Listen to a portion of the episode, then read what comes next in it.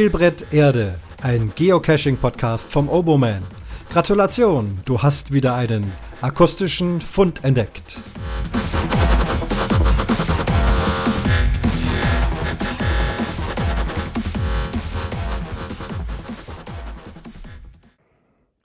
Und das ist Fund Nummer 67. Ich glaube, letztes Mal hatte ich gesagt, ich habe mein Intro gar nicht dabei. Ich denke, ich habe es doch dabei. Also hoffentlich alles einigermaßen so ge wie gewohnt, wenn auch mit Technik unterwegs.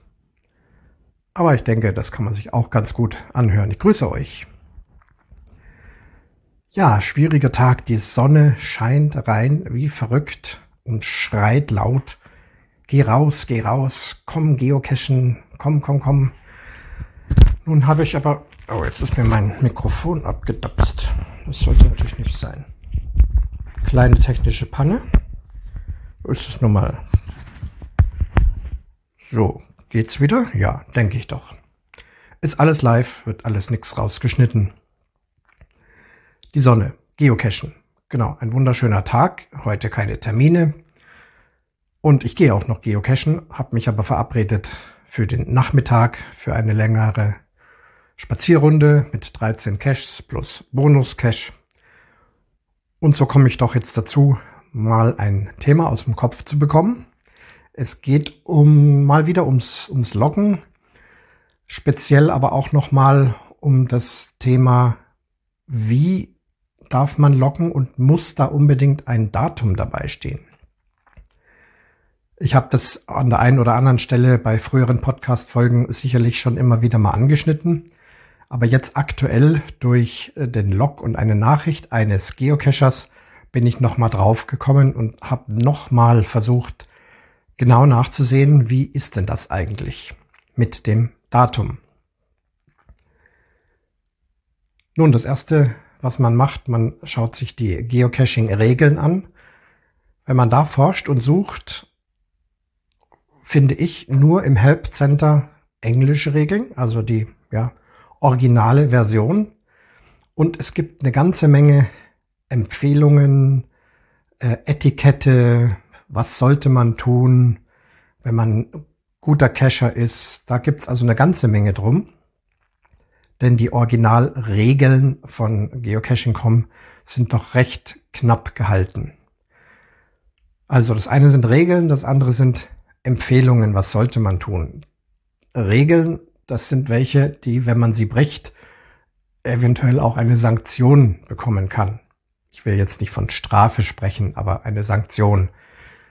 Also eben zum Beispiel, ich finde einen Cache, schreibe mich aber nicht ins Logbuch rein und logge nur online, um mal beim Thema zu bleiben. Dann kann, eigentlich muss, der Owner diesen elektronischen Log wieder löschen oder verlangen, dass er gelöscht wird denn ich stehe ja nicht physisch im Logbuch. Also das nur mal als Beispiel Regel und Reaktion darauf. Alles andere, ja, sollte man tun. Also ich gebe auch hier ein Beispiel. Ich finde bei den Etikettenvorschlägen zum Beispiel ganz viel zum Thema Gruppencachen. Ich cache als Gruppe. Man ist gemeinsam unterwegs, sagen wir mal vier Leute. Da steht zum Beispiel sinnvollerweise, dass derjenige, der die Box tatsächlich physisch gefunden und rausgeholt hat aus ihrem Versteck, dass auch der die Box wieder versteckt, damit das eben ganz genauso wieder hinlegen kann, wie es vorher war, während andere vielleicht nicht exakt die Tarnung äh, sehen konnten, standen vielleicht noch 20 Meter weiter woanders. Also das ist sinnvoll und ist ein, sollte man tun. Tut man das nicht, und versteckt den Cache anders, ist es ärgerlich, aber es ist jetzt nichts, wo man dann irgendeine Sanktion oder eine Strafe bekäme. Also der Unterschied Regeln und Etikette. Da findet man ganz viel. Vielleicht sage ich erstmal, was mich denn eigentlich auf die Idee des Themas heute gebracht hat. Ein Geocacher hat einen Cache von mir elektronisch gelockt. Ich bekomme dann das E-Mail darüber. Und da steht dann so sinngemäß drin, ich habe diesen Cache schon vor langer Zeit gefunden, also was weiß ich, vor einem Jahr oder so. habe festgestellt, dass ich ihn noch nicht elektronisch gelockt habe und mache selber gerade eine 365-Tag-Challenge. Also hat sich selbst ein Ziel gesetzt, eben an jedem Tag im Jahr einen Cache zu finden. Und nun hat er sich über GC Project mal seinen Fortschritt angesehen und festgestellt, dass es an einem bestimmten Tag im letzten Jahr eine Lücke gibt. Da stand, du hast an diesem Tag kein Cache gefunden und damit ist die Challenge gebrochen. Er hat dann nachgesehen, was war da los und hat festgestellt, dass er an diesem Tag nur Adventure Labs gelockt hat und offensichtlich, zumindest GC Project, hat dann diese Adventure Lab Funds nicht mitgezählt für seine Challenge. Das heißt, er selbst hat sich sicher gefühlt, hat gesagt, ich habe ja an dem Tag gecached aber halt nicht physisch und damit ist seine Kette unterbrochen. Nun geht er her und hat nun zufällig äh, diesen Fund einer physischen Dose von mir, ein Traddy, in der er, davon gehe ich mal aus, ich habe jetzt nicht nachgeguckt, auch physisch gelockt hat. Das heißt, er steht im Logbuch drin, hat es aber noch nicht elektronisch gelockt und nutzt nun dieses, um es genau an diesem Datum einzutragen, wo ihm noch die Lücke fehlt. Der tatsächliche Fund hat mit Sicherheit an irgendeinem anderen Tag stattgefunden. Wenn ich mal da bin, kann ich auch mal nachgucken, äh, was das für ein Datum war. Ist jetzt also für mich nicht so wichtig. Ja, und äh, hat dann mir auch geschrieben, ob das okay ist und vielen Dank für die Log-Erlaubnis. Äh, dazu muss ich sagen, äh, so etwas wie Log-Erlaubnis gibt es meiner Meinung auch nicht. Also die Log-Erlaubnis ist ja klar. Es ist wieder die Regel, wer im Logbuch steht, darf elektronisch loggen. Andere Erlaubnisse gibt es nicht. Immer wieder die Fragen, hatte keinen Stift dabei, habe Fotolog angefügt und bitte um Erlaubnis, dass das in Ordnung ist. Nun, ich bin nicht befugt, das zu erlauben. Ich müsste eigentlich dieses Log löschen. Es ist mir allerdings müßig, gerade bei einfachen Tradis da dauernd hinterher zu sein, sollen die Leute selber glücklich werden damit, ist jetzt nicht wirklich ein Problem für mich, aber eigentlich eben nicht richtig. Ja, wie logge ich ein physisches Logbuch? In den Regeln steht auf Englisch, You must sign the logbook. Nun, von meinem englischen Verständnis, ich habe ja fünf Jahre im englischsprachigen Raum gelebt. Da habe ich sehr viele Contracts signed, also unterschrieben. Es ist eine Unterschrift. Von meinem Verständnis her. Das tun wir ja schon in dem Sinne nicht. Die wenigsten von uns äh, zeichnen das Logbuch mit ihrer üblichen Unterschrift, wie man sie also zum Beispiel unter einen Vertrag setzen würde sondern schreiben mehr oder weniger in Druckbuchstaben, in Schreibbuchstaben oder mit Stempeln, mit Aufklebebildchen ihren Ownernamen rein. Was ich denke auch sinnvoll ist, damit jeder lesen kann, wer da gewesen ist. Würden da echte Unterschriften drin sein, würde man die wenigsten erkennen. Außerdem ist eine eingeübte Unterschrift ja der Klarname und der Klarname gehört ja da ohnehin nicht rein, sondern mein Spielername. Also nehmen wir mal das so an, dass die Art und Weise, wie ich Oboman schreibe, eben meine Oboman-Unterschrift ist. Also das ist in Ordnung, würde ich mal sagen. Weitere Bedingungen stehen da nicht. Wie ich unterschreiben soll, nur mit dem Spielername oder mit Datum, ist da nicht spezifiziert.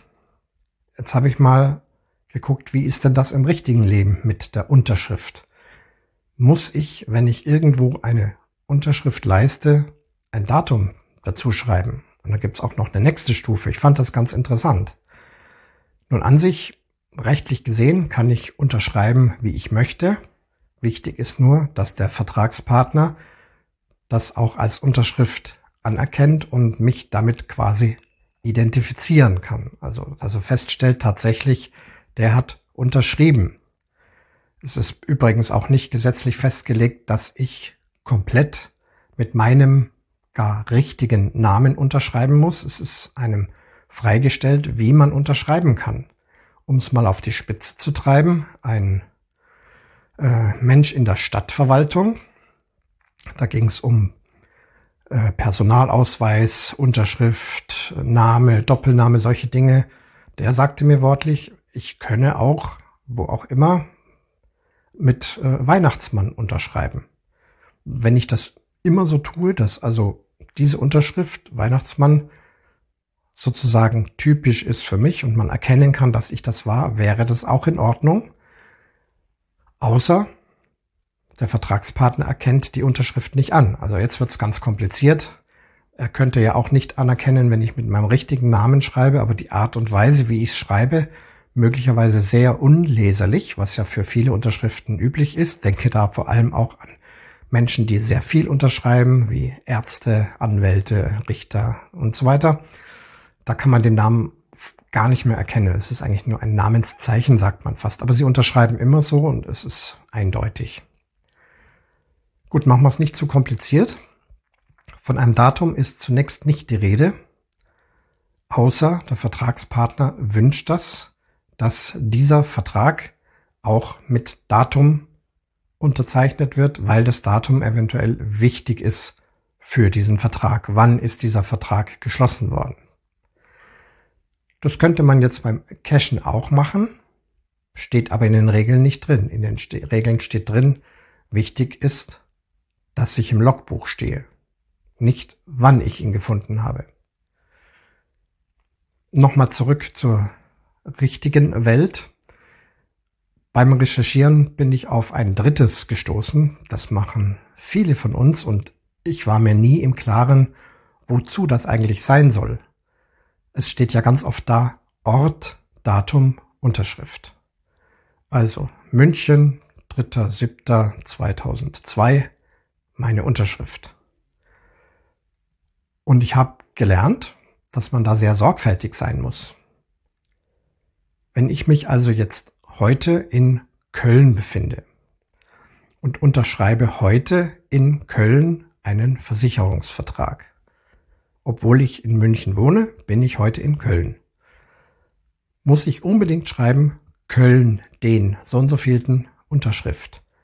Manchmal ist man versucht, ja, ich wohne ja eigentlich in München, der Vertrag, die Adresse obendrauf steht auch München. Also schreibe ich halt München.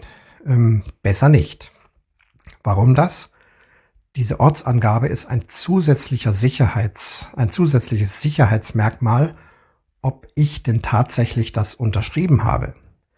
Denn in aller Regel kann man eventuell bei Streitigkeiten noch nachvollziehen, ob ich denn an diesem Tag tatsächlich in Köln war oder ob ich in München war oder ob ich sonst irgendwo auf der Erde war. Könnte ja sein, jemand anders unterschreibt an meiner Stadt einen Vertrag, welcher Art auch immer, vermutet vielleicht, da er weiß, dass ich in München wohne, übrigens ist es auch fiktiv, ich wohne momentan nicht mehr in München, aber es ist einfacher, ja. Also er weiß, aha, der wohnt ja in München. Ich versuche die Unterschrift zu fälschen und schreibe drauf München heute 14. Februar 2025 Ah, blödes Beispiel, ist in der Zukunft. Also ihr wisst schon, was ich meine. Er unterschreibt eben mit München, Datum und versucht meine Unterschrift zu fälschen. Nun, irgendwann gibt es dann Probleme und mir fällt auf, da scheint es einen Vertrag zu geben, den ich gar nicht abgeschlossen habe und den ich nicht unterschrieben habe. Dann rufe ich, bleiben wir bei der Versicherung, ich rufe diese Versicherung an, sage, liebe Versicherung, ihr wollt hier von mir einen Monatsbeitrag haben und den habe ich doch gar nicht unterschrieben, sagt die Versicherung. Doch, den haben Sie unterschrieben an dem und dem Datum. Dann käme dann die Frage, und welcher Ort? Ja, da steht München. So, dann gucke ich mal in meinem Kalender und wenn es gut läuft, stelle ich fest, ich war zu dem Zeitpunkt gerade in New York auf Urlaub. Kann das belegen, Hotelrechnung, Flug, Karte. Also ich kann es nicht in München unterschrieben haben, da ich ja in New York war. Das ist durchaus beweiskräftig. Ja, also das mal als Nebenepisode. Das hat mit Geocachen nichts zu tun. Die Ortsangabe beim Geocachen ist nicht wichtig. Der Ort ist klar definiert an dieser und jene Koordinate. Das ist alles wunderbar rechtssicher. Nun, meiner Meinung nach Datum nicht zwingend wichtig. Also es gibt keine Sanktion, wenn man das Datum nicht hinschreibt. Jetzt kommt das große Aber. Aber die meisten von uns tun das. Ich tue das auch in aller Regel. Denn es ist einfach interessant, wer ist wann dort gewesen. Vor allem am Anfang ist es interessant, wenn dann die FTF und so weiter durchgehen. In solchen Fällen schreibe ich übrigens auch noch die Uhrzeit hin für alle Fälle. Falls jemand behaupten möge, er wäre früher da gewesen, stand aber nicht im Logbuch. Oder ich habe vielleicht meinen Eintrag so ein bisschen nicht ganz oben hingequetscht und jemand schreibt sich drüber. Also ich schreibe dann beim FTF und STF und TTF, da schreibe ich auf jeden Fall noch die Uhrzeit hin. Ist einfach auch für den Owner vielleicht interessant, wie lang hat es gedauert vom Veröffentlichen bis zum Fund. Also nicht nur der Tag, meistens ist es ja derselbe Tag, aber die Uhrzeit ist da auch interessant. Ist nicht zwingend notwendig, mache ich so. Ansonsten logge ich in aller Regel mit Datum und Cachername. Wenn man das tut, steht aber dann auch wieder in der Etikette drin, dass man dann wirklich darauf achten soll, dass elektronisches Logdatum und physisches Logdatum das gleiche ist, damit der Owner, wenn er kontrolliert, nicht zu Verwirrungen kommt. Es wäre jetzt nicht schlimm, wenn man es doch anders macht, aber äh, es ist quasi sinnlos. Also wenn schon Datum, dann das richtige Datum und auch beim elektronischen Log.